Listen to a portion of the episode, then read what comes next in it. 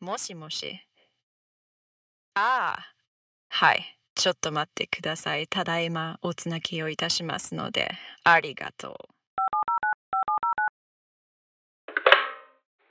羡慕自我认同与捐肝，EP One，命运是发子弹。大家好，我是戴，初一见面。我是就读社会系大四的学生，然后这是我第一次录 podcast，所以有点紧张。在我前面的是我的朋友，他叫阿全。啊，李后，好，因为只有第一一支麦克风的关系，而且我没有录音界面，我也是个穷学生，所以如果有压岁钱可以买新的录音界面跟新的麦克风的话，说不定我们之后阿全 要不要上 podcast 不知道。但是今天他就是来陪我录音，因为我之前录的感觉的时候，很像。那种中华民国教育底下的演讲比赛，声音都会高八度，真的是超奇怪。然后又会讲的呃呃鱼鱼的 这样子，感觉不是听起来不是很像 podcast，所以他就今天来陪我录这一段 podcast。好，哎，我们今天进入正题，就是相信大家会在很多数的人的生命当中啊，生命当也生命经验当中，就是都会有遇到那些看似过不去的墙。然后我觉得那时候有些那些都是墙啊，就是出现很猝不及防，然后它可以带给我们很大的沮丧、忧郁、焦虑、不知所措的一堆情绪，一堆烂情绪，有时候还会让我们的生活完全的失衡。呃，可以说就是这些情绪在那段时候会让我们觉得，他们好像要把我们拉进了无尽的深渊一样。然后我知道有些听众可能还深陷在一种深渊当中，某种程度上我现在也是。但我现在想要分享的是，我逃离某一种深渊了之后，发现了那竟不是墙，也不是深渊，而是一点颠簸的碎石之路。而后发现，就是自己的内心的世界也变得不太一样。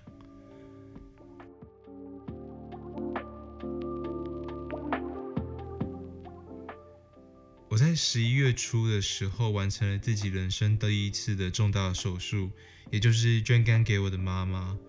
而这段生命经验可以算是我活了二十余年来面过过最巨大的挑战了。无论在心理上还是在生理上，都产生了巨大幅度的改变。我很喜欢《午夜福音》这部动画片的内容，这部动画片总是以很有很有趣的角度来切入到不同的社会议题或是哲学问题。再搭配一些很抽象的动画画面来演出，但我并不会画动画，所以我只想要以 podcast 的形式，以声音的形式来记录我的人生转变，并且探讨这些转变在我的人生上发生了什么样子的化学变化。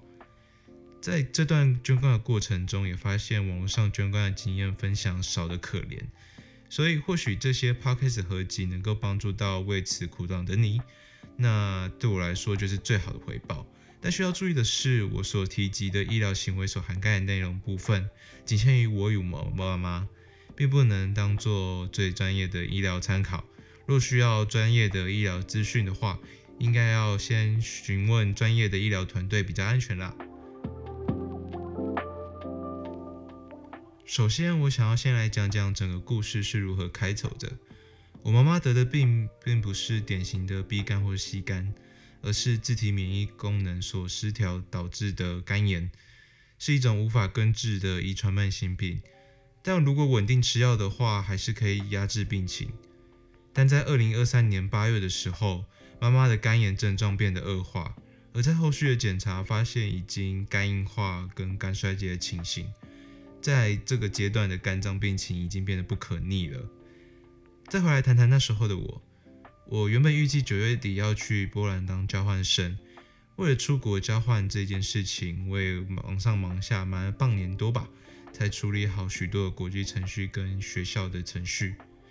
但那时候其实并不清楚妈妈的身体状况到底是如何，因为那时候她对我尽全力的隐瞒病情，试图不要因为病情而让我自己本身留在台湾。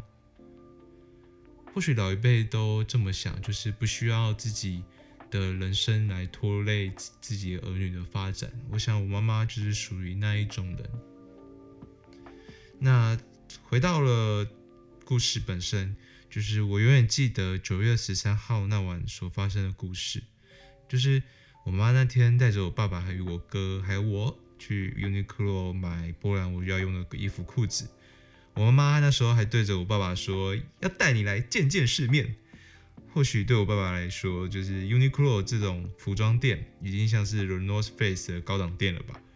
那晚我记得我只光买我自己要用的衣服、裤子等等的，就花了七千多块。Uniqlo 真的是只有打折的时候才比较好入手。Anyway，那时候我很感谢我妈妈帮我出这笔钱，我也有那时候当面跟她说谢谢，就是因为我这次就是。这是我人生第一次买这么贵的衣服，也在那个晚上，我妈带着我们全家人一起见见世面了。对我们全家人来说，那是另外一条如同平行时空般的另外一条时间线。购物结束后，我们回到了家，经过简单整理过后，我和我哥哥来到房间，然后我们就开始聊天。当时我还记得，我们还在调侃着即将在波兰的大学宿舍时环境有多么糟糕。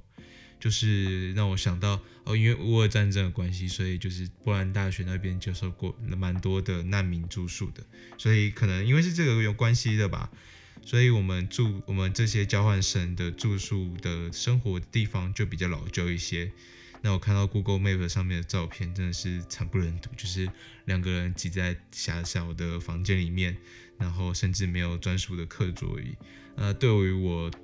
大学的宿舍也有，就是我本身住的大学宿舍也，那真的是天壤之别。但尽管如此，我还是对于生活在波兰的那种未来充满了期待。但是突然，我妈妈大喊我哥哥的名字，他立即冲下楼，而我则缓慢地走下楼，看到底发生了什么事情。那个画面至今能留在我的脑海中难以抹去。那个画面是这样子。就是因为我妈妈因为冠状节的关系所导致的凝血功能不佳，让她的鼻血一直直流。这是我人生中第一次看到像水柱般涌出的鲜血，血液一直浸染着她的床单跟衣服。我们无论拿了多少卫生纸来接触，血液总是很轻易的穿透卫生纸的主老板，不断滴落在地板上。或许是因为我学过一点急救课程的关系，我还蛮异常的冷静的。不断地安慰我妈妈的情绪，让她不要因为情绪紧张而加速心跳，同时也意识到如果不控制出血的话，会变成大出血。于是我妈，我叫我妈妈尽可能的继续对鼻梁进行加压。过几分钟后，发现血仍然无法止住，我立刻叫我哥哥打救护车来急救。后续陪我哥陪我妈妈到了林口长庚，医生用了长长的加压海绵来止血。幸好这时候血也终于止住了。据我哥哥回忆，当时他在救护车的前座上面看到时速一百七到一百八的风景，在国道上面。那这真的是让我哥哥见见世面。送急诊后，我叫醒我爸爸，叫他和我在家里待命，准备住院，可能要用衣服等等，或是等待我哥哥跟我妈可能要在半夜中回来。那那时候在准备衣服的时候，就让我意识到，就是在二十年的岁月里面，他总是能够帮我找到我需要的东西，从国小的联络簿啊、剪刀啊、铅笔啊，国中可能就变成平凉啊之类等等的。但那时候我却迟迟找不到我妈妈适合的衣服和裤子，我在那个时候泪水就浸湿了眼眶，因为我觉得那是。多么大的反差，就好像我不认识我妈妈一样。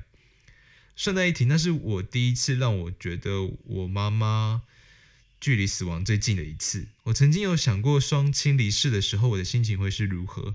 因为我跟他们的亲子关系也不是到非常的健康。那时候心想，应该是很平静的看着他们离开吧。但我想我错了。我那时候他们在送急诊的时候，我能够感受到的只有极度的不安与巨大的难过。隔天早上，幸好妈妈跟哥哥都从医院回来了。妈妈一回到家就陷入了失眠的状态，可能是因为真的出血过多了。那我我与我哥哥决定出门走走，转换心情，希望脑内分泌的多巴胺多少能够起到一些效用。我们就在河堤边走着走着，走了很久很久，走到了中立吧，走到中立市区。我们发现我们都在用眼泪轮流浇灌着旁边的河流。午夜福音的最后一集的内容是作者 Don-Chan Chanson 与有重病的妈妈所录制的 Podcast。有一段话，我现在仍然还感触还是很深，就是作者问他妈妈：“There's no way to stop the heartbroken. How do you, what do you about that？” 他妈妈立刻回答他：“You cry, you cried. Yes, we cried. We just cried.” After that, it feels better. 我想，有时候命运就像一发子弹，以超高的速度朝着我们袭来。但现实生活中，我们并不是骇客任务的基努李维，即使想要躲，也躲不掉，只能用生命的能量扛下。